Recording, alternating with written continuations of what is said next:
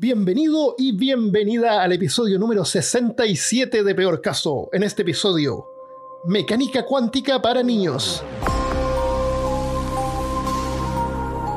Hablándote desde los lugares más atómicos de Austin, Texas, soy Armando Loyola, tu anfitrión del único podcast que entretiene, educa y perturba al mismo tiempo. Junto a mí esta semana está Christopher Kovacevic. Great Scott. Te quedo porque Christopher me manda los horarios, me los dicen 24 horas. Y yo no entiendo eso, nunca lo aprendí. Porque yo cuando chico, para aprender a ver la hora, me compré un reloj de palito. Pero por supuesto. Todos Que era un reloj de Batman, que tenía el símbolo de Batman y no tenía números. Ah, excelente. Y con eso aprendí. Y esos relojes van de 12 a 12 nomás. No tienen 24 horas.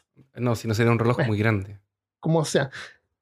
Claro, po- podría ser igual. Sí. Ya. ¿Cómo está Christopher? Estoy bien. Nos fuimos a buscar sobre física avanzada. sí, parece cometimos un pequeño, un pequeño error, pero ya que estábamos ahí, seguimos adelante. Eh, fue Y vamos a hablar sobre mecánica cuántica. efecto de- fue consecuencia del efecto Mandela.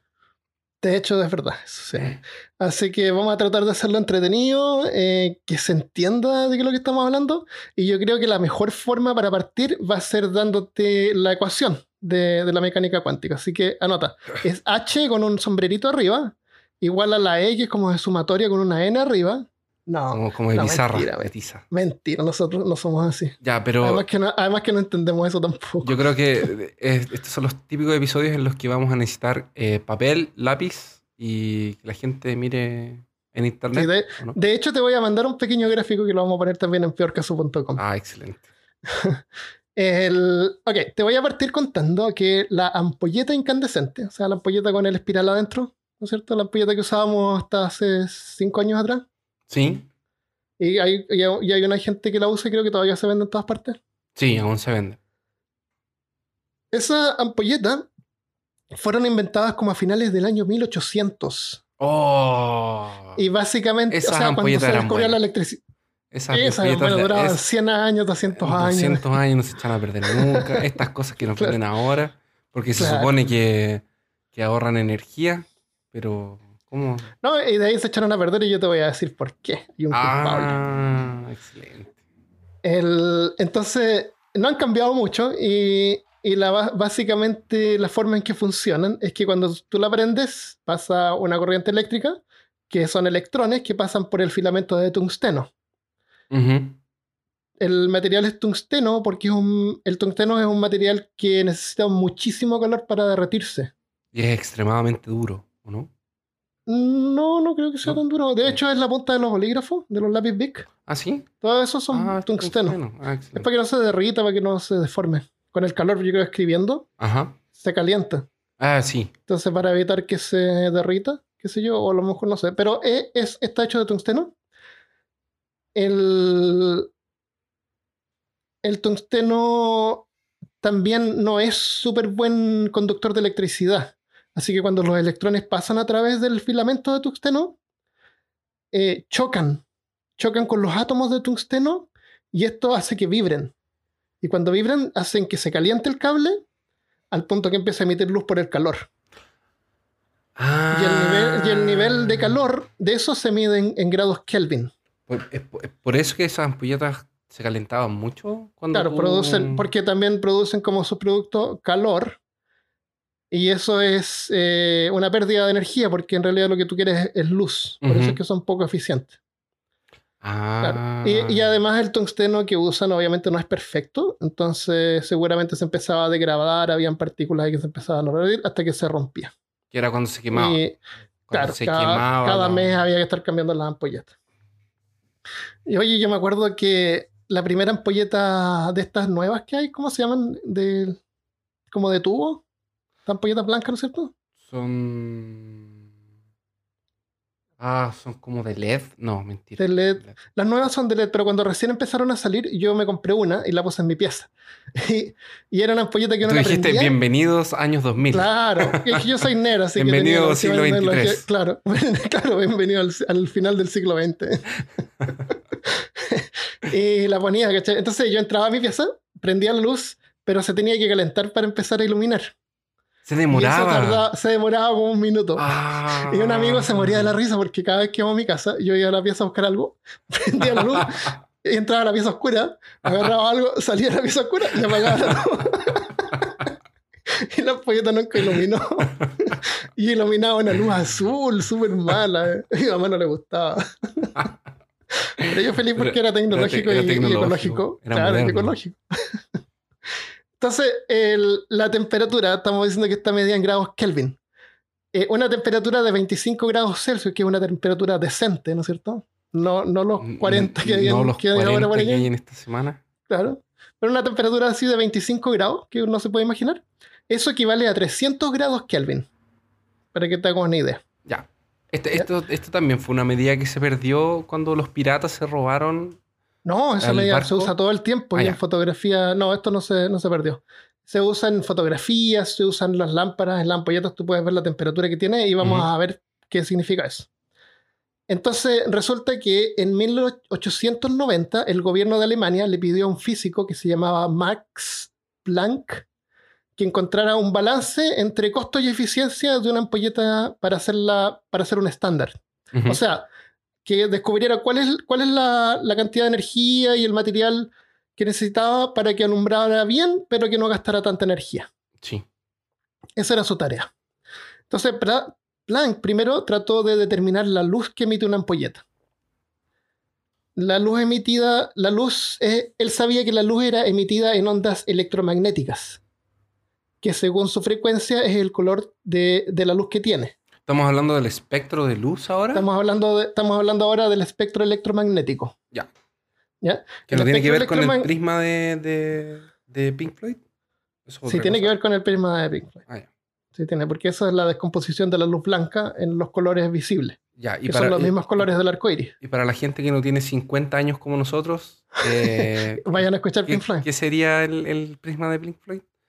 Es, una- es lo que, el, el arco iris. Es, es- Es es- una capa de un disco que Ah, que el disco de Pink Floyd. Sí, ya. que es el mejor disco de Pink Floyd. Parece que Eh, es eh, uno de los mejores discos. Pink Floyd es una banda de música Sí. de años ¿qué? 70, 80. 70, 80 y 90 y, y 100. Eso, y 100. Y, eh, y es una luz que viene la luz directa para el prisma, para este cristal, Claro. y él la separa en hartos colores. En hartos colores. Claro, Y, y de hecho el arco iris es lo mismo, pero cada gotita de humedad eh, o de las nubes es el, es el prisma. Y si llegas al final del arco iris y le ganas a la pelea al enano, Al ¿Qué te enano da ganas oro. Te da oro Le o que- cereales, parece, ¿no? no te da oro, te da oro. Pero Ah, tienes oro. que ganarle en una pelea de, de- de- De duelo o Eh, muerte. Sí, no, y a puños, a puños limpios. ¿Y, ¿Y qué es lo que hay en el otro lado del arco iris? El prisma. Ah, ya. ya, el prisma está en el suelo así gigante, Sí. como cristal que sale del suelo de Exacto, repente y después se oculta. Eh, no, es que hay, otro, ahí hay otro, otro no. Entonces, Ya, ah, es el que pone el cristal. es el que, El que pone lo prende. Exacto. que lo pre- Entonces, prende la luz. Te puedes equivocar. Entonces, si llegas a donde Ya. está ese, te dice, no, era el otro lado. Sigue participando. Ah, me perdiste. Qué mal. Es como cuando jugábamos, cuando jugábamos estos MMORPG Y tú estabas convencido que, que, que la tienda era en una dirección y en realidad era en otra dirección. Cuando los juegos se pusieron tridimensionales, Sí. era la confusión. Ay, horrible. Claro.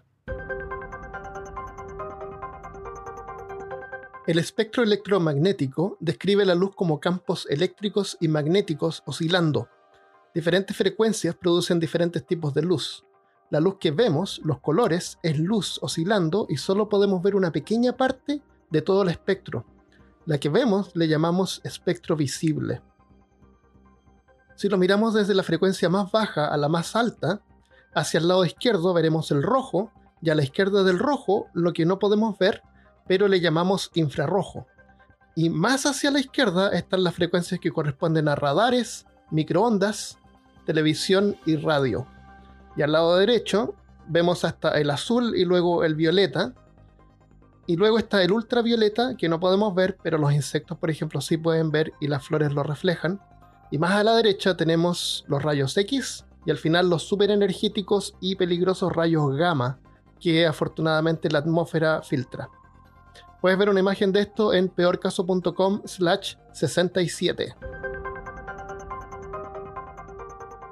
tú puedes detectar el infrarrojo con tu celular. Eh, de hecho, si tú apuntas la cámara de tu celular al control remoto de la televisión ¿Ya? y aprietas un botón, vas a ver que la luz se ilumina. Pero tú a simple vista no la puedes ver. Ah. Pero el teléfono sí la puede ver y lo que ves es, la, es como la, la intensidad de la luz. Y por eso ves una luz blanca, no la vas a ver roja. A ver, rojo. Ya, ok. Pero vas a ver, eh, vas a ver que existe ahí. En la teoría de los colores, el color rojo es el color cálido, porque nosotros lo asociamos con el fuego, supongo. Y el color azul es el color frío, que nosotros asociamos con el hielo. Pero en realidad se necesita más energía y más calor para producir un color azul y menos energía para producir un color rojo. Y de hecho tú puedes demostrar eso prendiendo un fósforo. Vas a ver que la parte más caliente es la del centro, que parte blanca, de ahí se pone azul, después empieza a ponerse amarilla y después roja. Y al final negrito. Y al, son los- y al final infrarrojo, que tú lo puedes sentir, puedes sentir el color del infrarrojo. Pero no lo puedes ver. Eh, bueno, lo negro es, humo. Entonces, nosotros tenemos tres receptores de color, el rojo, el azul y el amarillo. Y con eso se estima que podemos ver una...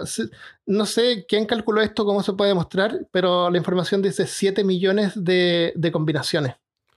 Ah, es porque... O sea, siete- es diferenciar 7 millones de tonos. O sea, Sí. yo te paso un, un montón de amarillos y tú vas a poder distinguir entre un nanómetro la diferencia entre uno y otro. Yo, me- no yo me sé. imagino que eso será con las mujeres, porque para mí hay amarillo y amarillo. Claro, claro, no, las mujeres. eh, yo he escuchado y dicen vermellón. Claro, eh, amarillo oscuro. Para mí, para mí hay dos amarillos. no, Amarillo no podemos cambiar con eso porque no sabemos los colores. es verdad. No, pero siempre dice que, que, que para, que para ella Claro. es más fácil ver colores distintos. Ah, sí. Sí. A lo mejor son más parecidos a un camarón, Puede ser. como el camarón mantis. El camarón mantis tiene 12 receptores de colores. 12. Oye, y los perros 12. tienen como uno. No tienen dos. El, az- el azul y el rojo. El azul y el, el azul y el amarillo. Como ven todo en combinación entre azul y amarillo. Ah, No no, ven no, ven en blanco y negro. No, ven, en- ven azul y amarillo. No ven el rojo, entonces si tú te pones una polera roja, la van a ver gris. ¿O no te ven? No, sí, la, Sí, sí sí me- sí sí sí pongo- transparente, claro, por eso pierden. Si, si yo me, si me pongo una sábana roja encima de mi Claro, desaparece. Por eso es que los, toros se enojan porque Ah, porque se no confunden y claro, no- se confunden y no ven qué diablos pasó. Sentido. Cuando salgo a pasear el perro, me preocupo de qué color de polera ponerme, cosa que mi perro me pueda ver de lejos. Claro, en, en vez de que me vea gris y me confunda con, el, Con el con resto. los árboles. sí. Eh, así que me pongo una polera azul o amarilla que me pueda ver bien. Ah, excelente.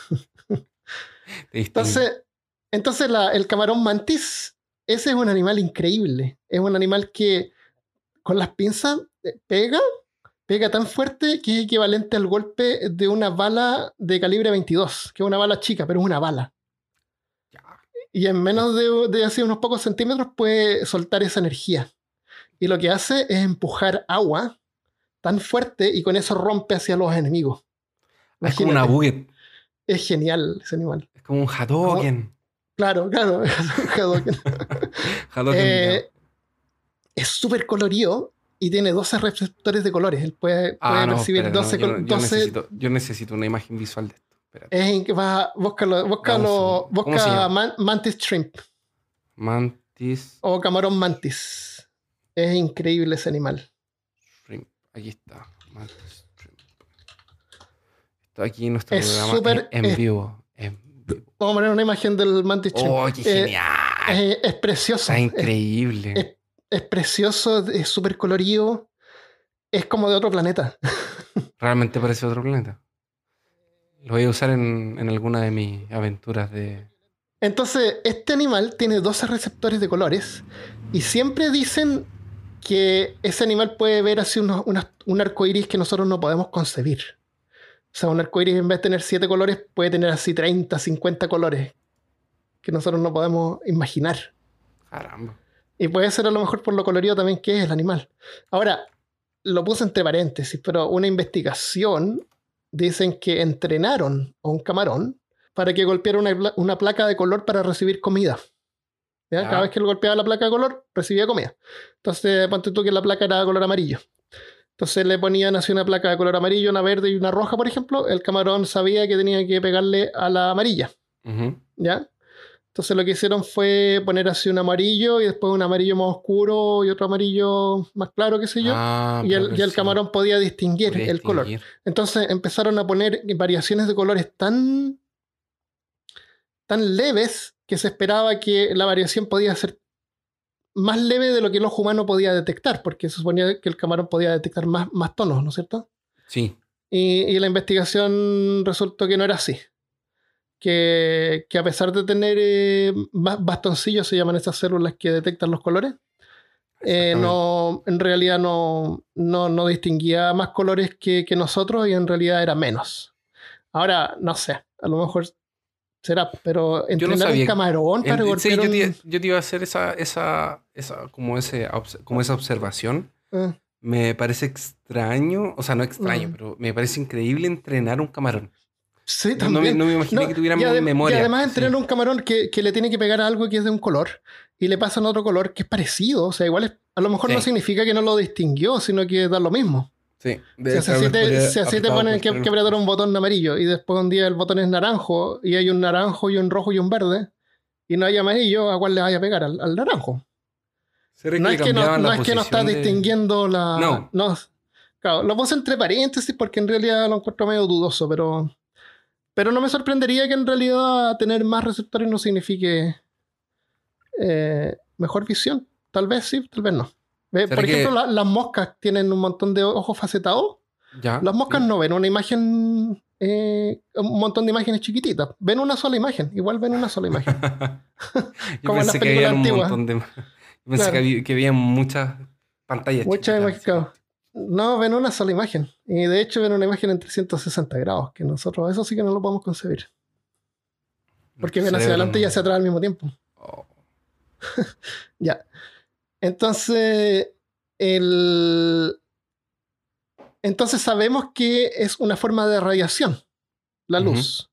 Porque demasiada luz puede producir cáncer, ¿no es cierto? Si te Sí. pones al sol te puede producir cáncer, eso es radiación. Eh, como 30 años antes, James Maxwell había predicho acertadamente que la luz era transportada por ondas electromagnéticas. O sea, la luz es una forma de radiación electromagnética. Él fue el que descubrió esto.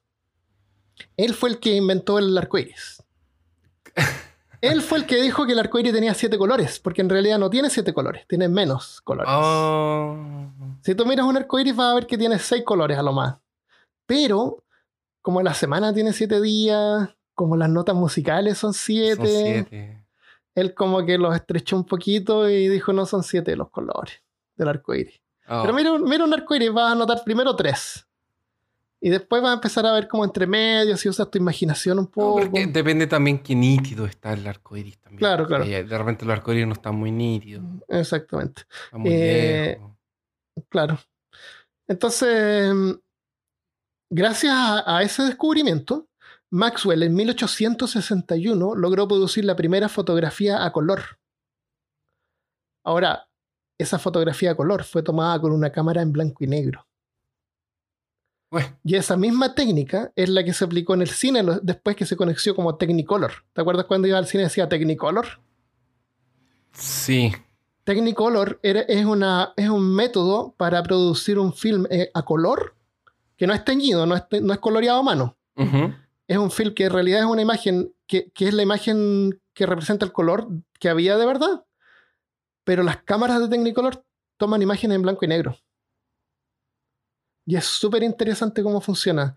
Tú, en tu casa con una cámara en blanco y negro, tú puedes producir imágenes a color. Ya, no, espérate. Eso no tiene ningún sentido. No tiene ningún sentido.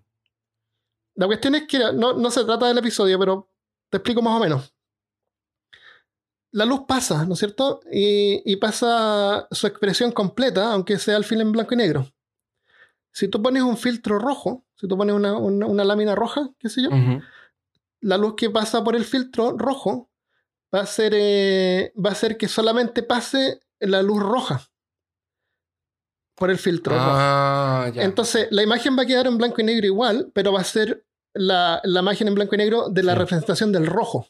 Espérate, no, Ahora, no, la cámara, la cámara tiene un prisma que separa la luz en tres. No es este proye- no, no, no, es- no, eran estos proyectores de, de, de cine que cuando pasaban la película eh, tenían una lente con, con las tres lentes de colores enfrente. No- creo que no estoy seguro si ese giraban, produ- o- No, no, no, no. El, el filme al final era producido a color. Ah, ya. Pero no, no estoy seguro, no, porque mira, funciona así. El lente separa la luz en tres, claro, separa luz en tres, en tres haces, ¿ya? Y cada uno pasa por uno de los filtros. eh, Sí. Amarillo, azul y rojo. Entonces ¿Ya? uno deja pasar solo azul, queda el otro solo rojo. queda y la el impresión. solo- Entonces después tú, cuando proyectas esa imagen, eh, tú puedes pescar esas imágenes, ponerlas en Photoshop y combinarlas y convertir cada una en uno de los colores. Y después mezclarlos. Y te va a quedar la imagen a color.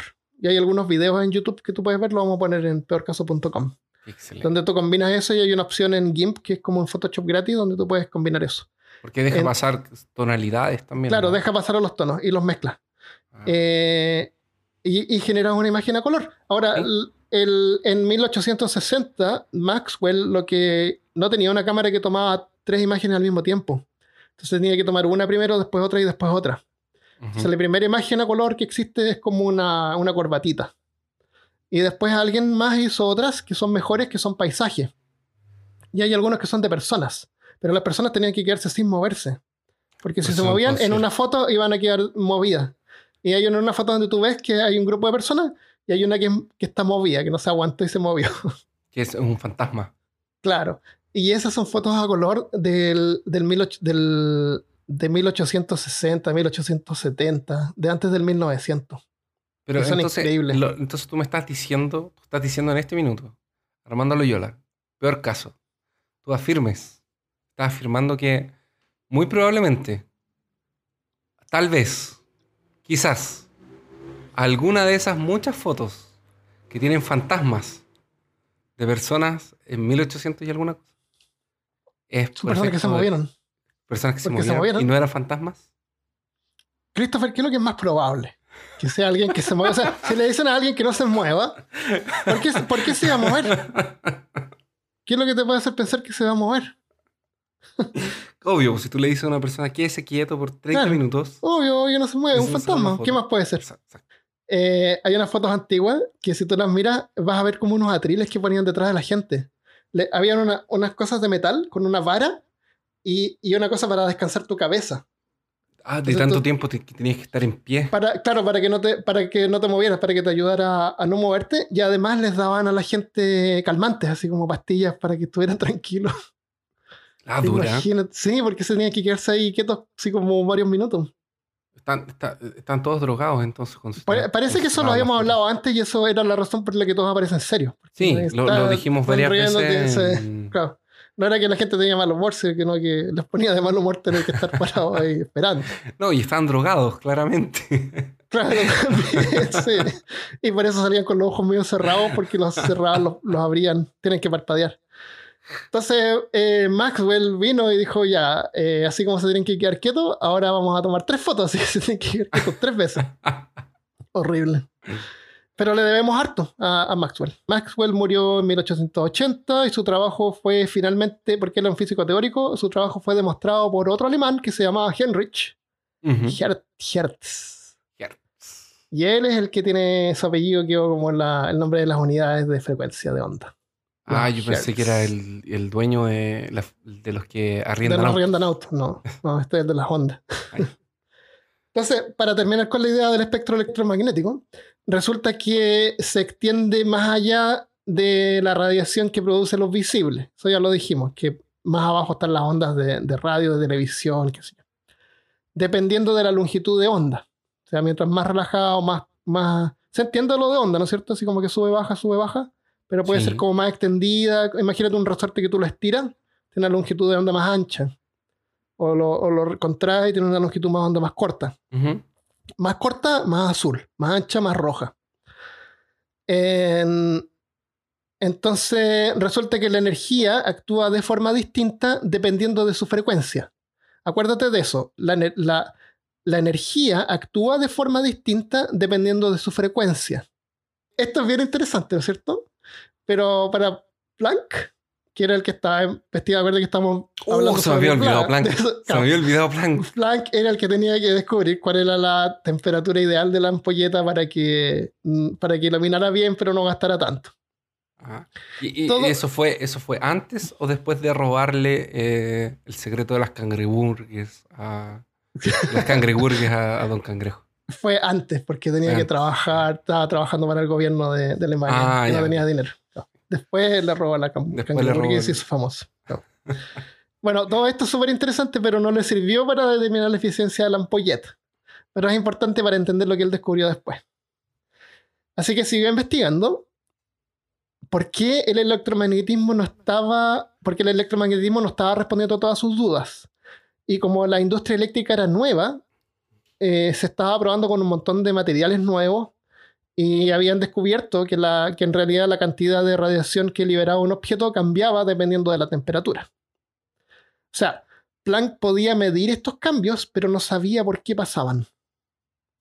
Así que siguió investigando y descubrió que los cálculos podían explicar los cambios, pero solo si se asumiera que la radiación electromagnética era producida en pequeños paquetes.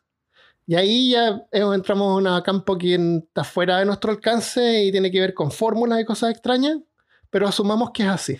¿ya? Hmm. Que para que estos cálculos funcionen, la, la radiación electromagnética se produce en pequeños paquetes. ¿Ya? O sea, las ondas llevan energías en paquetes. Planck le llamó a estos paquetes quanta, que es el plural de quantum del latín, o en el inglés quantity, o en español cantidad, O sea, cuánto. Es como las cantidades. Eh, y esto es lo que se puede ver con el ejemplo de la llama que dijimos antes, que cambian los colores. Entonces, al final, eh, Planck determinó que la temperatura óptima para las ampolletas era 3200 Kelvin. O sea, la temperatura del filamento de una ampolleta a casi 3000 grados Celsius. Una ampolleta de casa, el filamento está a 3000 grados Celsius. ¿En? Oh, Sí. no tenía idea. Está- no, no, se revienta- no se derrite el vidrio porque está al vacío. Por eso es que están al vacío. Por eso es que tienen vidrio. O sea, el vidrio no se derrite porque están al, al vacío la ampolleta. Ajá. eh, entonces no calienta aire que pueda llegar a calentar el, el cristal. Está a la distancia justa, sí. estándar, para que no se caliente el. No irradie lo suficiente para que se derrita el, el vidrio. 3000 Eh, grados Celsius. 3000 grados Celsius. Y el tungsteno se derrite a 3400 grados. O sea, O está. sea, está, está casi debajito de la... ah, bueno, 400 grados de diferencia, pero a ese nivel es como bien cercano. No, a ese nivel es. En, en porcentaje, sí. sea, Eh, Yo, yo, yo trabajo con materiales que los llevamos a 940, 980 grados. y pensabas que era harto. Y, y es, es, es caleta. O sea, Bueno, para el ser humano nosotros nos morimos a los 100. Pero si yo me estoy Bueno, ¿qué? A muriendo los- con a los 35. La gente en Santiago se está derritiendo con, Con 30 y 40. pocos también. No sé cuánto había en Santiago esta semana, pero también ¿Cuánto será la...? Debe haber una temperatura en que el cuerpo colapsa. Yo creo que deben ser como unos 50. Ya no, se regula con nada. Tal vez. Yo estaba en, en, en una ciudad en Brasil ahora. ¿Qué, tan caliente es un sauna? Estaba en- a 40 grados. Y. 40 grados y 50 grados era la sensación térmica. Era. Horrible. Esto Mira, fue complicado. Un sauna dice que está entre 78 y 90 grados Celsius. Yo odio los saunas, yo no sé cómo a la gente le gusta eso. Yo nunca entré a un sauna. No, es, no me llama la es atención. es- es una experiencia terrible. Yo no sé, realmente no es una- algo agradable. Mira, la- lo único que yo he visto con saunas es gente en las películas de terror que se quedan cerradas en los saunas. Siempre pasan cosas malas el- en el sauna. O, o encuentras a alguien que es depravado, Sí, porque pare- aparentemente sol- solamente se puede entrar desnudo, por alguna razón. con una toallita. No sé. Con una toallita, claro. ¿Y vaya no a sé, ¿no? transpirar? ¿Por qué quieres transpirar? A mí me carga transpirar. Me apesta transpirar. O sea, me apesta. Me... Parece que botan las toxinas y todo eso. Lo- botan los Pero- GMO y todas esas cosas. Tómate un juguito de detox. Sale a trotar, un- sale a la calle en el verano. Claro, Anda a Brasil. eh, Exactamente. Anda a Santiago, a, a Buenos Aires. No, pero es cuando, cuando está tan con tantos grados, 40, 38, 35, Así como que los perritos tienen que. No hay que sacar a los perros a la calle, hay que como que tocar el pavimento. Para cachar si se van a quemar las patitas. Ah, sí. Porque se pueden quemar lo- las patas. De eso también siempre tengo cuidado. Em, Porque el, el, el pasto y la tierra, todo bien. Pero. Cemento. el cemento, sí. Depende también del cemento. Hay cementos que son esos cementos más claros. Hay materiales que son más fríos y otros más calientes. ah, Cementos generalmente más oscuros, eh, como que agarran más temperatura y ¿Más son más calientes. Sí, sí. Yo lo sé eso. Entonces tú me tienes que preguntar, pero bueno, ¿qué tiene todo esto que ver con mecánica cuántica? Bueno, y, y todo esto que tiene que ver con mecánica cuántica. Buena pregunta. Yo No también, sé, yo pensé no sé, que. pero la encontré interesante. Pero Christopher, esa era tu parte. claro, ahora, claro, yo te pregunto eso a ti. Ok, la teoría de Planck fue que a un nivel subatómico, la energía solamente puede ser liberada en unidades individuales e indivisibles, o sea, los cuantos, ¿no es cierto? Ajá. Estamos hablando Eh, de energía. De energía, sí. No, y, y es energía que entonces no estamos hablando de, de algo de moléculas ni nada material aún. Estamos hablando de energía. Es- a, est- a este nivel es relativo, porque estamos hablando como de electrones que se comportan, pero a eso vamos a ir, de que cómo esta- estas cosas se comportan en forma de onda o en forma física. Ah, que la dupla dualidad de la luz. Exactamente. Y eso, eso ya tiene más que ver con la mecánica cuántica, pero era importante entender cómo funciona la luz. Claro. Los electrones orbitan un núcleo de. el núcleo de los átomos. Los electrones orbitan el núcleo de los átomos en órbitas fijas. ¿Ya? Como los planetas. Como los planetas. Cuando los electrones se excitan o se desexcitan por eh, electricidad, por ejemplo, eh, absorben, o energía externa, qué sé yo, absorben o emiten una cuanta específica de energía que hace que cambie su órbita. ¿Ya? O sea, imagínate, la luna está, se aleja o se acerca a la Tierra dependiendo cuán excitada esté. ¿Ok? ¿Ya? Tiene sentido. Lo extraño acá es que cuando cambia de órbita, no, no, se, no, se, no viaja a la otra órbita, sino que aparece en la otra órbita. No se traslada a la otra órbita, sino que cambia de órbita. Está en una órbita y después está en la otra órbita. Como que salta. A eso se le llama salto cuántico Ya. o quantum leap, que lo he escuchado. Eso Oye. es una primera cosa extraña de esto. Espérate. Y. Ah. Ahora estoy entendiendo eh, el hombre hormiga, por loco. ¿Qué hacía el hombre hormiga? Ant-Man. Sí. Eh, es- tiene- hay un cuento con el mundo cuántico. Mm. Se supone que, hay el, que está el quantum, no sé qué cosa, que es el. que es cuando el hombre hormiga se achica tanto que llega como a este plano paralelo Sí, que tiene en la energía segunda película con- cuántica. Con Es, Evangeline es, Lilly iban al mundo cuántico y lo, lo trataron de representar ahí en forma es, física. es, es. Pero es difícil concebir esto en forma física porque no es físico. No, no, claramente, pero, pero tiene que ver con, con esto, con esto. Sí, sí, tiene que ver con esto. sea, Eh, Espera, para, para la gente que nos está escuchando, porque yo sé que hay gente que nos está escuchando ahora y está, está en por lo menos unos seis, Por lo menos cinco, de las cuatro, de cuatro o de los seis personas cuatro que nos están todavía están escuchando, oyendo. Si son, si, si hay gente que escucha peor caso, están preguntándose eh, o se están imaginando, o tal vez es una de esas personas que dice, entonces estamos llegando a viajes del tiempo, finalmente, en algún momento. No, no, no. Pero vamos a llegar a eso, tal vez. Algún día. Tal vez no. Eh, pero hay más, hay más cosas raras Ya. para, para hablar y para entender. Entonces, para aclarar, significa que hay lugares en el átomo que, en que un electrón puede exis- existir, ¿no es cierto? En su, en su, en su eh, ¿cómo le dije? La órbita. Ya hay lugares en el átomo donde una- un electrón no puede existir. ¿Ya? Eh, dependiendo de la, de la cantidad de energía que es absorbida o liber- liberada en cuantas. Eso está claro, ¿no es cierto? Sí. Hay partes en que el átomo no puede estar. Hay partes fijas donde sí puede estar. Sí, es como, Entonces, es como un carril vimos- de, de autito de pista de, de auto. Claro, pero desaparece y aparece en otro carril. Eh, Porque no puede estar en medio del de los. Porque la pista. Exactamente, no tiene cómo cambiarse porque es un tiene- tren, eh. un estúpido tren en vez de un auto. Exactamente. Entonces vimos que la luz se proyecta en ondas, ¿no es cierto? Como las que se producen en el agua. Si tú tiras una piedra, se, se producen ondas en el agua, ¿no es cierto? Sí. Ok, si tú pones una ampolleta al frente de una muralla, eh, la muralla se va, imagínate una muralla blanca, qué sé yo, la muralla se va a iluminar, ¿no es cierto? Ujú. Ahora tú pones una, un, un cartón o algo opaco entre la ampolleta y la muralla, cosa de que la luz no pase hacia la muralla. Sí. La muralla va a quedar negra, ¿no es cierto? Sí. Ahora tú vas y haces un- al frente, en el cartón o lo que estás usando, al frente de la ampolleta haces una ranura. ¿Ya? Una ranura finita, cosa que la luz pase por esa ranura.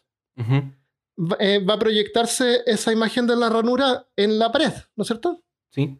Va a quedar así la ranura, ¿viste? se va a ver una luz así como una línea blanca, ¿no es cierto? Sí. Por la luz que está pasando por la ranura. Ya. Si yo corto otra ranura al lado, ¿cuántas ranuras yo debería ver en la pared? Dos. Cinco. Cinco imágenes se proyectan en la pared. No tiene sentido. po. ¿Por qué diablos pasa eso? Ok, volvamos a la- al agua y las piedritas. ¿Hay Imagínate que de tú- eso? Hay eso tú lo de puedes eso. hacer en tu casa y vas a ver que es así. Y te va a explotar en la cabeza. No lo hagas. Sí, hay imágenes, hay videos y tú lo puedes hacer en tu casa con un cartón. Y vas a ver que sí se proyectan cinco imágenes en vez de dos. ¿Qué pasa? ¿Qué está pasando ahí con la luz? Eh, si tú tiras dos, pie- dos piedras en el agua, imagina el agua está reposada y tú tiras dos piedras al mismo tiempo, se van a producir ondas circulares en- debajo de cada una de las piedras y se van a empezar como a cruzar, ¿no es cierto? Se van a entrecruzar, ¿no es cierto? Sí. Ya, ahora imagínate que tú tiras una línea en una sección. Van, va a haber- van a haber partes donde el agua se estaba cruzando, ¿no es cierto? Sí. Y donde las ondas se están cruzando, se están cruzando como los electrones de la luz. Y eso se está re- re- re- reforzando. Entonces, las cinco líneas que tú ves, en realidad son más porque se va como expandiendo, pero se va como difuminando. Son la forma en que se cruza la luz cuando la luz se, conform- se comporta en forma de onda. De onda, exactamente igual como las ondas en el agua que se producen cuando tú tiras una piedra. Por eso es que tú ves en vez de, dos ranuras, ves, cinco o más imágenes proyectadas en la pared. Entonces eso te demuestra de que la luz eh, se comporta en forma de onda, sin ninguna duda. No es forma física, sino que en forma de onda. ¿Ya? ¿Verdad? Está aquí. Estoy viendo. ¿Estás viendo? ¿Estás viendo lo- el, Sí, el hay- experimento hay- de... más de cinco, hay como siete. Claro, que se ven cinco claras y después se, se ven otras, Oh, pero ojo, menos, ya, menos. Hay, que- hay que aclarar que es una fuente de luz. Mm. Para que la gente no crea que estamos hablando de dos Correcto, una fuente de luz. Una- Claro, lo, una- claro, lo único que hicimos es poner la ranura al lado. Ajá. Em, entonces, el que descubrió eh, la ecuación que determina este fenómeno fue el famoso eh, Schrödinger, que tú hablaste en el episodio anterior. Sí que lo pronuncié mal. Schrödinger, supongo que se pronuncia Schrödinger. Este, esta determina la probabilidad de un elec- eh, o sea, la ecuación que él descubrió determina la probabilidad de un electrón en un lugar determinado. Acuérdate que los electrones hay algunas partes donde pueden estar y otras no. Entonces él descubrió una ecuación que puede demostrar de en qué lugares puede estar el átomo, el, el electrón. Ya- ¿En y eso, es eso ya solo, solamente eso lo- es genial. Sí. Entonces, para eso hay que considerar que las ondas en términos de probabilidad. eh, perdón. Para eso hay que considerar las ondas en términos de probabilidad. Y el tamaño de una onda en una localización predice qué tan probable es que un electrón se encuentre ahí o no. Si es que tú lo revisas y lo vas a mirar. Entonces, si tú miras la proyección de la luz de, según este experimento, vas a ver que un electrón no está en un lugar fijo, porque puede estar en varios lugares, y de hecho está en varios lugares como al mismo tiempo. Eh, tiene varias probabilidades de estar en diferentes lugares al mismo tiempo. Y aquí es donde se pone más bizarra la cosa. Y esto es bien extraño. Si tú pones un detector al lado de cada una de las ranuras, para poder determinar por dónde pasa el electrón, en el momento en que tú prendes el detector, tú ya no ves cinco imágenes en la pared, ves dos. Porque los electrones solamente pasan por una ranura o por la otra. Y la luz se proyecta por cada ranura como si fuera en forma independiente, y tú terminas viendo en la pared dos líneas solamente. A ver, no, espérate. Me perdí. Tú pones, tú pones un- una, una cosa que mide, que detecta el electrón. O sea, cuando pasa un electrón ¿Ya? por la ranura, tú, vas, a poder, tú vas a poder definir si el electrón pasa por una ranura o por la otra. Ok. O sea, tú vas a tener dos detectores y vas a poder ver por dónde pasa la luz. Ya. ¿Ya? En el momento en que tú enciendes estos detectores, tú dejas de ver cinco líneas en la pared y, de- y ves dos solamente. O sea, una línea por cada una de las ranuras, como si la luz se proyectara en forma directa, como si la luz se comportara en forma física, como son fotones que pasan y viajan físicamente, tú lo puedes ver y chocan con la pared. Físicamente, ya no se están comportando como forma de onda, se están comportando como si fueran un objeto físico que si tú fueras chiquitito como Ant-Man, los podrías tomar en la mano. ¿Me entiendes? Y no como ondas en el agua que tú puedes nadar encima. Ahora, lo extraño es que si tú apagas estos detectores, la luz se vuelve a comportar en forma de onda. Y aparecen de nuevo los cinco, las cinco líneas. Eso es raro, ¿cierto? Es súper raro. Es súper raro. Y hay algo más raro todavía. Espérate, hay más. Resulta de que si es así, si tú vas a hacer el experimento y vas a aprender los detectores, si tú pones los detectores en vez de atrás de la, de la de, de las ranuras, sino que los pones como después de que la luz pasó desde las ranuras, ¿Ya? se comporta en el momento en que tú prendes los. En, en el momento en que la, la luz va a cruzar los detectores, se comporta en forma física y en forma directa. O sea, pasa la luz por las ranuras, pasa en forma de onda, ¿no es cierto? Sí. En el momento en que detecta que están los detectores encendidos, es como si se devolviera y fuera emitida en forma física.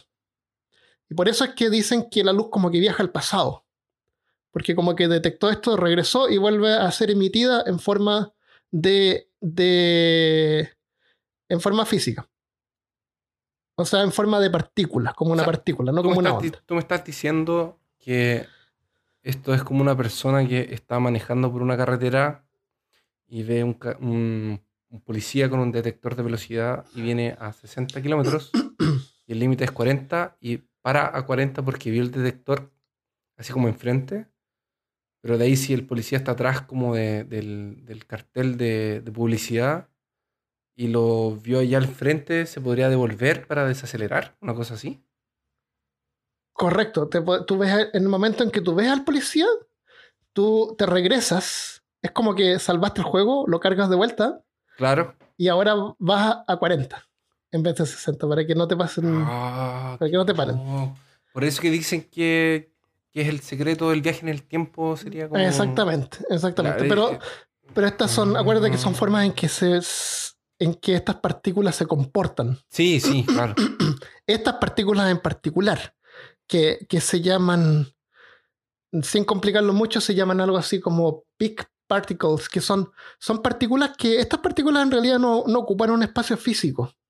No se pueden determinar. Si tú fueras chiquitito como Ant-Man, no podrías llegar a, a tomarlas en la mano. Es como, son como más espacios, es como, vamos a hablar después de la, de la mm, gravedad y ahí vamos a poder entender un poquito más eso. Es bien complicado. Pero por ahora tenemos de que eh, si tú estás midiendo esto, los electrones detectan eso y se comportan de otra manera. O sea, no son los quarks, ¿verdad? No, no son quarks, pero los Ah. quarks son, eh, son también ese mismo tipo de partículas. Entonces, el eh, Schrödinger. Sí. El del gato. Ah, espérate, déjame, parece, parece que tengo algo más. El, el antes, de, re- antes de hablar del gato, creo que tengo algo más. ante- antes de hablar del, del dueño responsable que abandona gatos adentro de las cajas. Claro, que pone caja dentro de la caja. Ya, entonces para cerrar, el hecho de medir colapsa la función de la onda y se comporta como partícula. ¿Ya? Eh, a eso, a este fenómeno se le llama principio de superposición. Si no medimos, pareciera que un electrón está en varias partes al mismo tiempo. En- o en todas las posiciones posibles, porque son ciertas posiciones que son las posibles. Sí. Y si medimos la superposición, colapsa y solo está en una sola parte. Para ilustrar esto, Schrödinger, que en ese, en ese tiempo no existían los autos y no pudo explicarlo como tú lo hiciste ahora, él usó la analogía del gato en una caja.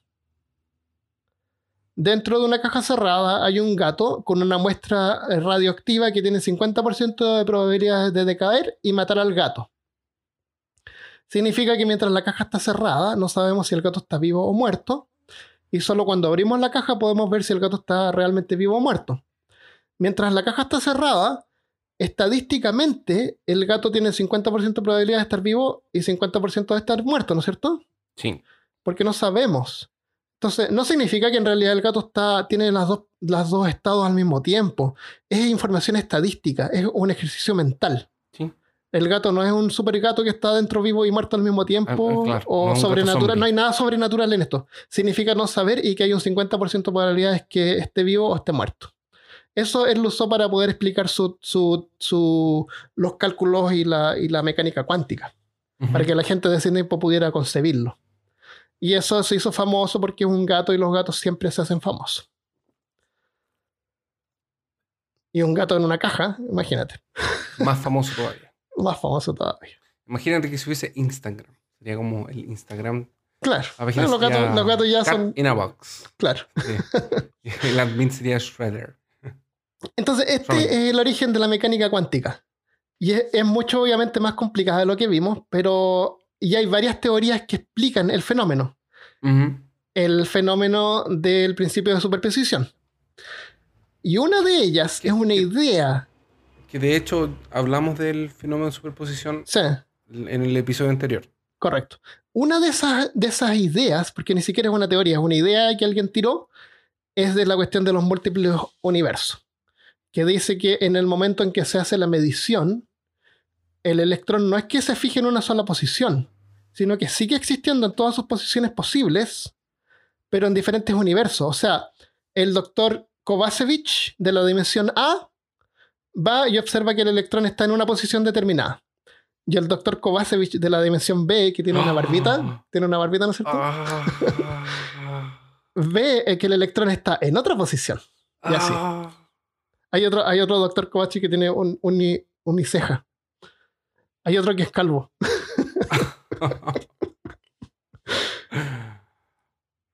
Ah. Entonces, esa, esa es la teoría. Esa es la teoría, eso, esa es la idea de donde explotó esta idea que sale del multiverso de Rick and Morty. Ya, Y lo ok. usan en todas las películas, y los multiversos, las dimensiones paralelas. No tiene ningún fundamento científico. Cero fundamento científico. Es una estimación, es como que. Sí, si fueran universos paralelos podría ser, pero no hay ninguna razón para que se cree un universo completo solamente porque estamos mirando un electrón. Sí, Además, los electrones son muy chicos y nosotros somos muy grandes comparado con un electrón, no podemos detectar eso. Y eso lo vamos a ver en la teoría de las cuerdas, que parece que lo vamos a tener que dejar para el siguiente episodio. Eh, pero para hacerte un adelanto, te puedo decir que si tú miras un cable eléctrico desde tu ventana, tú vas a ver una línea. A lo más vas a ver dos dimensiones, vas a ver que tiene un ancho y un alto, ¿no es cierto? sí. Pero si tú fueras una hormiga caminando por ese cable, ese cable es totalmente tridimensional, Claro. ¿cierto? Sí. Entonces podría ser, o no, que hay otras dimensiones que son incluso más pequeñas que nosotros no podemos percibir, que una hormiga no puede percibir, pero algo a nivel subatómico sí podría percibir y podría detectarla. La dimensión cuántica del hombre hormiga. La, vamos a hablar de la teoría de las cuerdas, y ahí vamos a hablar sobre dimensiones. Excelente. Muy bien. ¿Qué te pareció? Me pareció excelente. Muy claro. Hay algo que no hablamos, pero no lo vamos a hablar, que es la- el quantum entanglement, que es cuando dos partículas están conectadas y una cambia de, de- En el momento en que tú mides una partícula, Ajá. eh, se determina su estado, por ejemplo, positivo y negativo. Y otra partícula que está ligada a esta partícula en forma cuántica cambia su estado opuesto, sin importar la distancia. O sea, podría estar al otro lado del universo y en el momento en que tú mides una, La otra es de la otra, del- de, lo- del- de la forma opuesta, del estado opuesto, ¿ya? Ujú. O lo, lo vamos a poner para eso porque ya empezamos a hablar. El- si tú quieres un concepto loco, así como esto de los universos múltiples, piensa lo siguiente. Si tú detectas dos, eh, dos partículas que están enlazadas en forma cuántica, ¿no es cierto? Con el quantum entanglement, con el, el ligado, legado cuántico, Sí. eh, y tú te llevas una, por ejemplo. Tú te llevas una a Brasil, por ejemplo, y yo me quedo con la otra. Y yo tengo una forma de poder cambiarle el estado a esta partícula de positivo a negativo, por ejemplo. En el momento en que yo le cambie, tu partícula va a cambiar también de estado, ¿no es cierto? ¿Qué significa eso? Que yo te puedo mandar información. Y no solamente a Brasil, al otro lado del universo.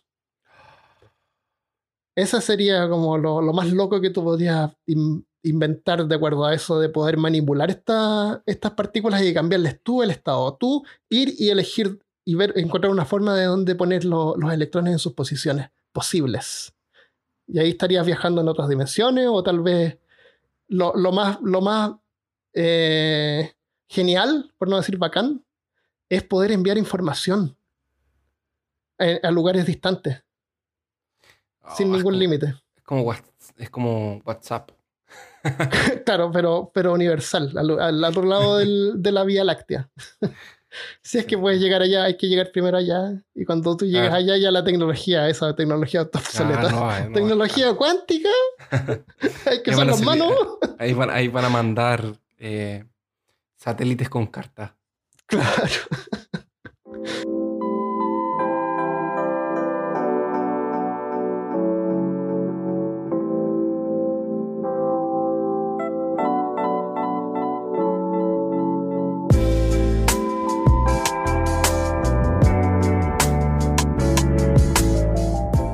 Bueno, eh, lo vamos a dejar hasta acá. Espero que hayas, no voy a decir disfrutado, sino que entendido.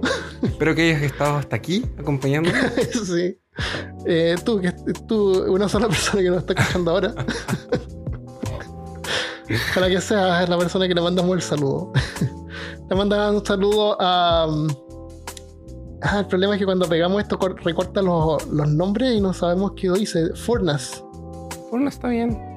Ya, un mensaje a alguien que se llama Furnas. O se puso Furnas en Facebook. Dice, Armando, mucha suerte en tu nueva etapa este 2019. Te deseo lo mejor, hermano. Que solo te pasen cosas buenas. Te lo mereces ¿Es tu hermano? Es mi hermano, de la dimensión B. La dimensión B. Eh, te deseo lo mejor, que, lo pas- que te pasen buenas cosas. Te lo mereces por el esfuerzo y empeño que lo colocas a las cosas. Y mándale saludos a ese tal Christopher. es broma. ¿Qué es Te broma? mandaron, Que me te manda mandaron saludos? sí. Así que no- en realidad no te, no te mando saludos. ¿Pero qué es broma? Porque es broma. Que no, te pero es, broma, ¿pero es broma el mensaje entero o solamente mi parte es broma? Ah, a lo mejor el mensaje entero. Ahora me, sentía bien, ahora me siento mal. ¿Ahora te sientes mal? Bueno. Nuevamente, Eh, ¿Ya leer el siguiente? leo el siguiente. El siguiente es de. Eh, eh, Ah, este, este es un, eh, una, mm, un mensaje en eh, Apple Podcast. Ángel dice: Solo hay dos cosas que no me gustan. En primer lugar, demasiado. Espérate. Juegan demasiado. Ah, ok. Hay solo dos cosas que no me gustan. Primero, juegan demasiado y no lo veo mal, pero si jugaran un poco menos, entendería un poco más. Y no perdería el hilo del tema. A mí me tinca que este mensaje. Este mensaje es antiguo, nos hemos puesto más serios desde entonces. No, no, y así. Eh, yo creo que. Yo creo que es- una persona que. eh, que sabe español como una segunda lengua o usó el Google Translate. Porque yo creo que en vez de jugar, está diciendo así como. Dar como jugo. hacer bromas, claro. Ah, sí, puede ser. Ya, leamos el mensaje. Dice: Hay dos cosas que no me gustan. Una es que juegan demasiado. Bueno, jugar, bromear, lo que sea. Eh, dice que eso eh, no le ayuda a poder entender. Eh, y, lo- y dos, es que no me gusta que confundan cristianismo y catolicismo. Siempre que hablan de, catoli- de catolicismo o católicos, dicen cristianos o cristianismo. Yo he sido cristiano fundamental toda mi vida y sé que cristianismo y catolicismo no es lo mismo y no digo más por Y no digo más porque sé que ese tema es muy extenso. Fuera de esas dos cosas, me encanta su podcast. Son temas muy interesantes que nadie habla, solo ustedes. Ojalá duren mucho haciendo su podcast. Muchas gracias por tomarse el tiempo, que me imagino es mucho. Mm, ahora yo sí tengo harto tiempo, pero Christopher no. Para poder hacer el podcast, les deseo lo mejor. Bueno, esa es una crítica constructiva. Creo que es importante hacer una aclaración. Em, y aquí yo me voy a hacer poses de mi conocimiento formal teológico. ¿Te, te puedo decir lo que yo entiendo sin ser teológico? Sí. Que son lo mismo. Ok. Ya. no, que- Técnicamente, de, de- de la palabra, los todo aquel que cree en Cristo como Hijo de Dios y como Redentor de la humanidad, y parte de esta que es una Trinidad en donde es Padre, Hijo y Espíritu Santo, son cristianos. Entonces los católicos sí son cristianos. cristianos. Ahora, ¿qué pasa?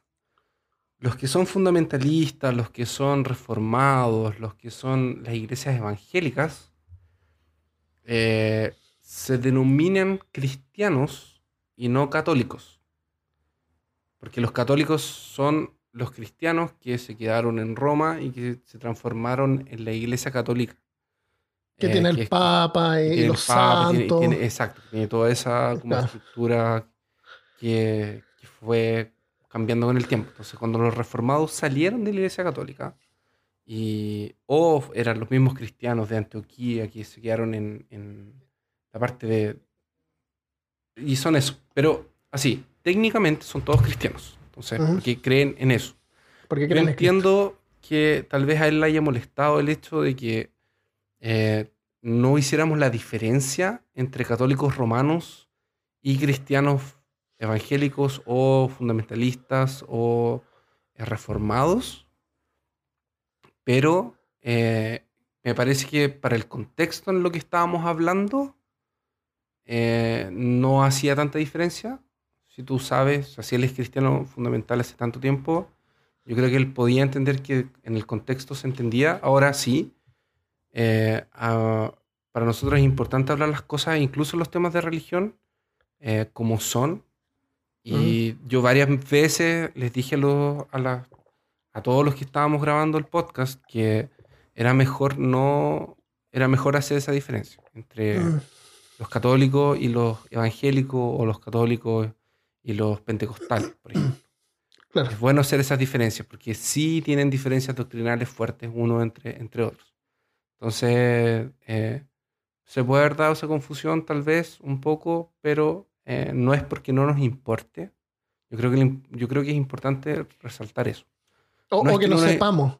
Eso, cuando, no es- cuando, yo, cuando yo te dije que eran intercambiables, era lo que tú dijiste recién. Depende del contexto y de lo que estés hablando.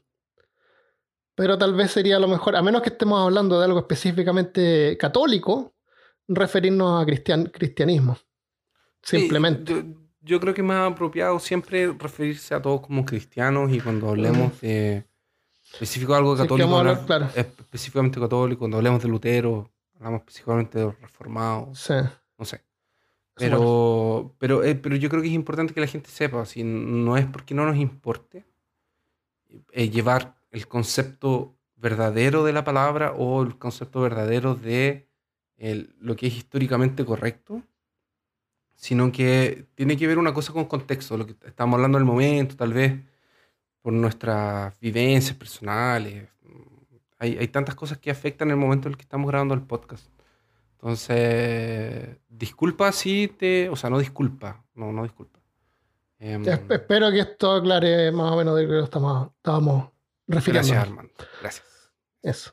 Eh, Aris Cristian Villa Hernández dice, esto fue en Patreon, ¿verdad? Sí. Saludos desde Jalisco, México. Ya terminé de escuchar todos los episodios del podcast. Los escucho mientras salgo a caminar con mi perro ruso. Son bastante divertidos y la información que comparten muy interesante. Me han ayudado, eh, me han ayudado de modificar algunos recuerdos perturbadores. Gracias. Un saludo a todos los colaboradores del podcast. Los sigo escuchando. Gracias, Aris, y gracias por, eh, tu soporte en Patreon. Es súper importante y, y me da gusto que ha ido creciendo eso. Así que, gracias. Eh, otro saludo para Ricardo Maldonado. Dice, hola a todos, me encanta su podcast. Este es un mensaje que nos mandó...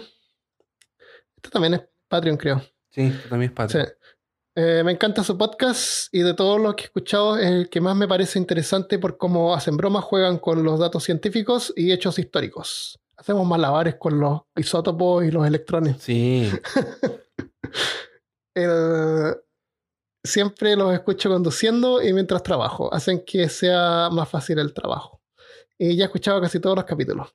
Me gusta mucho cuando Armando tiene la colaboración de Christopher y Christian. Animan con No, sus no dice. Christopher, dice Cristo. Pues se refiere a Christopher. Ya, a Cristo. Ya, Parece eh, Cristo. Es la verdad. claro. Armando, vengo a colaborar. Eh, animan con sus bromas y juegan y juegos el, el podcast. Acabo de apoyarlos en Patreon y me he convertido en cazador de lo profano. Excelente. Me gustaría temas como el de la Primera Guerra Mundial o el la vida o el de la vida secreta de los árboles fueron mis favoritos. Les mando un fuerte saludo desde Monterrey, Nuevo León, México y les deseo mucho éxito en sus proyectos. Gracias. Yo, yo- yo necesito confesar una cosa sobre ese de las trincheras. Yo estaba súper inseguro con el tema. De hecho, yo le conté a Armando varias veces que, que me sentí inseguro porque estábamos probando ese formato de a veces preparar episodios solos. Quedó súper bien. Y me realmente me para mí fue un desafío y que- quedo feliz de que Sí. a algunas personas les, Sí. les haya gustado tanto. Yo creo que salieron bien porque eran temas que nos interesaban mucho personalmente. Sí, eso, eso, eso, eran, eran cosas que realmente queríamos grabar. Entonces, sí. eso es verdad. Y, y este episodio de hoy también es un tema que también me- Sí. a mí me, me apasiona. Y Yo, yo sé que lo encontraste interesante. yo lo encontré interesante. Eh, y de hecho, eh, es- en- en- estos episodios han sido preparación. Ya se viene, Sí, sí. se sí. viene. Es verdad. Se viene. sí. Eh, de hecho, ya tenemos casi listo el siguiente, pero se nos alargó demasiado. Que va a Sí, ser es verdad. Que lo, lo prometimos en el episodio anterior, pero encontramos que era mejor poner este ahora. No, eh, Eh, nos, nos gusta decir las cosas en orden también, un poco Sí. cuando se puede. Como tú dices que bromeas, dices esto es como una preparación del colegio. Es verdad, hay cosas como que hay que entender primero para poder entender otra cosa. Sí, Así que gracias, Ricardo. Y gracias por tu apoyo en Patreon también. sí, sí. Ya. María Rodríguez dice: Este fue un email. Nos mandan email también. Nos pueden mandar Sí. email a, a contacto arroba peor caso, a Christopher arroba peor caso, Armando peor Armando arroba peor caso, Peor caso, arroba peor caso. Rasputin arroba peor caso tiene su email. No. Podríamos hacer Oye, un- email y- hacer- y responder como y Rasputin. responde Rasputín. Oh, sería genial. Sí. Si alguien tiene la voz profunda como la de Rasputín, Claro. mándenos un audio a Facebook Eso. y vamos a vamos a, vamos a hacer un casting de Rasputín para que Oye, si alguien, la- si alguien quiere su voz en peor caso, mándenos un audio por email y lo ponemos en, en, eh, en el Ah, podcast. eso sería entretenido también. Y que nos Sí. manden fotos de lugares. Ah, sí, eso. Mándenos, mándenos fotos de ustedes en lugares. En lugares. Eso, eso. Eso. Y lo ponemos en la galería. vamos a subir de- a- en la galería de galería de turismo. la De, de turismo, Sí. la, la sección turismo de, de Puercas. Ya, leamos el mensaje de María Rodríguez. Eh, dice: eh, Buenas tardes, chicos. Os escribo desde España. Ah, va a tener que leerlo con acento. Con acento. No queda de otro. Buenas tardes, chicos. Os escribo desde España. Como la gran mayoría de vuestros seguidores, os escucho mientras trabajo. Son Goku. No. Que vio, Perdón, vio- pobre. vio- Qué horrible. viste, viste Goku en la versión española, porque no llegaba en versión mexicana. No, no llega. Las primeras, los primeros animes eran así, Sí, llega todo en español, olvídalo. todo en español, sí. Ghost in the Shell fue en español, ni siquiera era japonés con subtítulos. Era todo en español. En español de España, sí, en castellano. Sí, después, después que vi esas películas, Akira también. Bueno, Ninja Akira- Scroll fue mi primer Ninja anime Scroll que vi. Ninja Scroll. Pero yo me demoré un tiempo en, en, que le, en verlos con subtítulos, porque no llegaban en VHS. De hecho, el anime en Chile llegaba pirata. Había- Sí, no un había amigo otra que forma. tenía el VHS, le hacía una copia y se veía horrible. Y los lugares que vendían anime, vendían todo pirata. Todo pirata y se veía No horrible. habían, no habían No, no versiones habían. originales. Exacto. Ahora, Crunchyroll, gracias. Sí. Bueno, ella dice que es ilustradora y lo hace desde la casa. Mira, una ilustradora. Mm. Me encantó vuestro podcast, Desafíos de Internet. He de admitir que hacía muchísimo tiempo que no me reía tanto. Esta mañana escuché el episodio de Efecto Mandela y los pecados de la memoria y recordé una película que se llama Regresión. Es de Alejandro Amenábar y protagonizada, y protagonizada por Emma Watson. Os recomiendo que la veáis porque el caso que cuentan es totalmente el efecto Mandela. Oye, tremendo, No. tremendo, tremendo set. Eh, Alejandro Amenábar Sí, y Emma Watson. y Emma Y Watson. lo voy a ver. No os cuento más porque sería súper spoiler, pero creo que os puede gustar. Un, Anotado. un saludo desde A Coruña. Seguid así gen- de geniales. Gracias, María. Gracias, María. Y un último saludo. Tenemos un montón de saludos. Gonzalo Ramírez en Facebook dice: Hola, no es necesario que digan mi comentario, Bueno, pero lo. gracias. Nos ahorró. ya. Eh, Siguiente. sí, no. Qué pesado.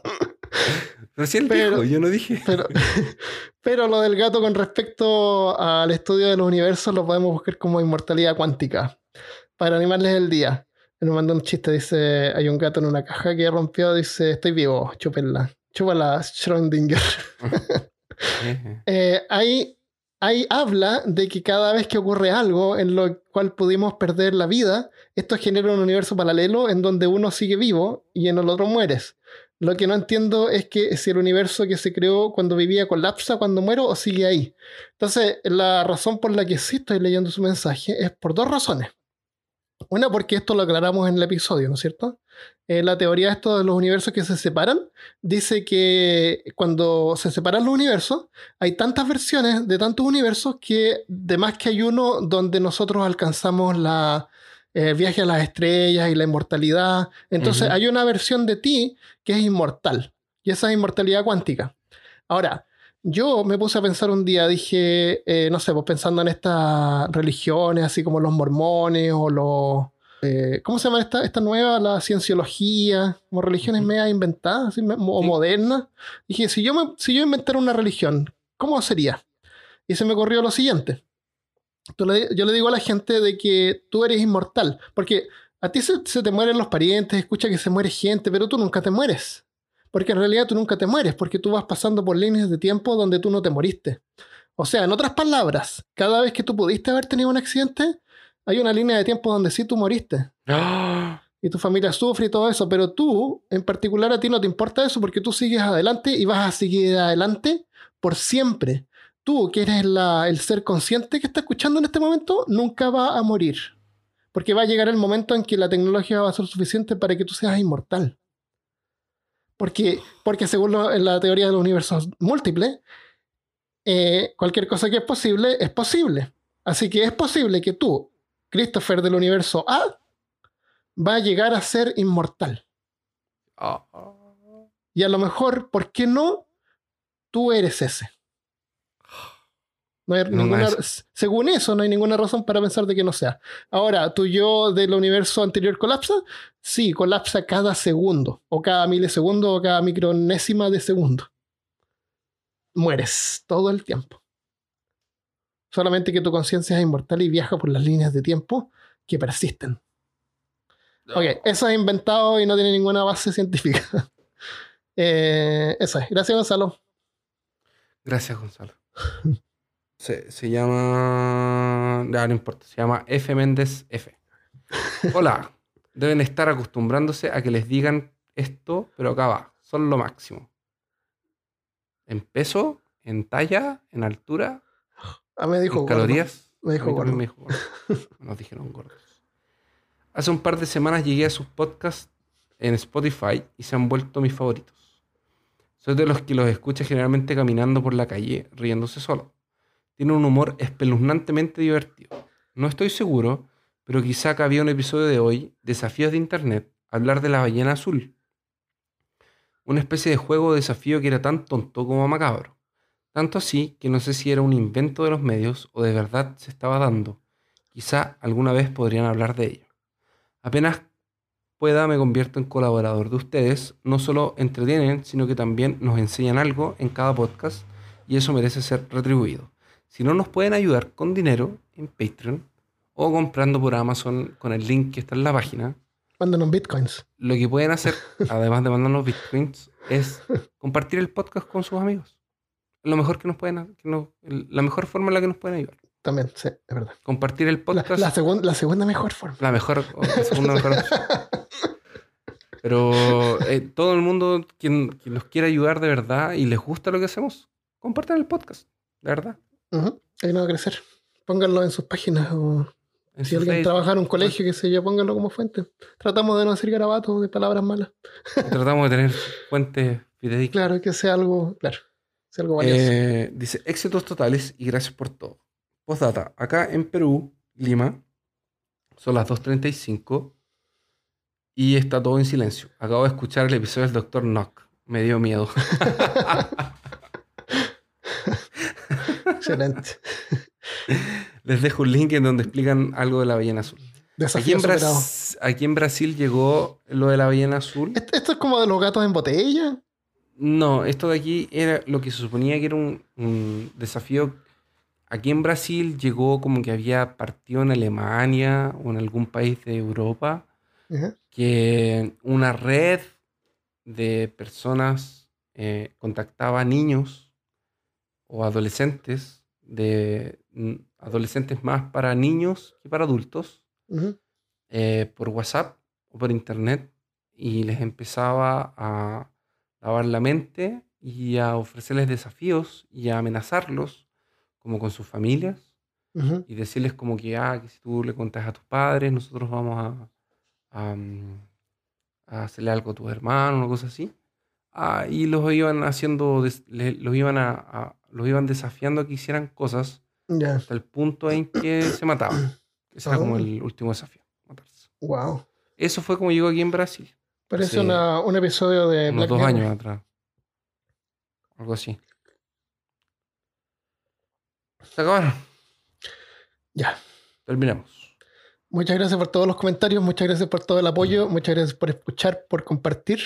Si tienen cualquier duda sobre esto, mándennos sus preguntas por, por donde sea, por Facebook, saben cómo contactarnos, estamos siempre disponibles, porque en el siguiente episodio vamos a hablar más o menos del mismo tema, entonces podemos ir aclarando dudas que hayan quedado.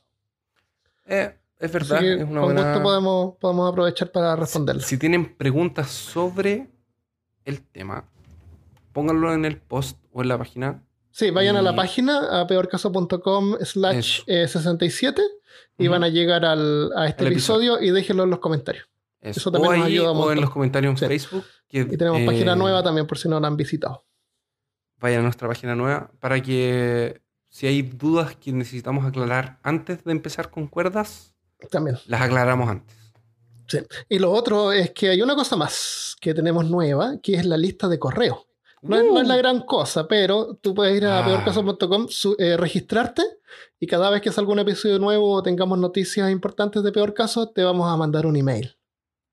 Así que eso, si quieres estar Ah, el correo tanto. electrónico.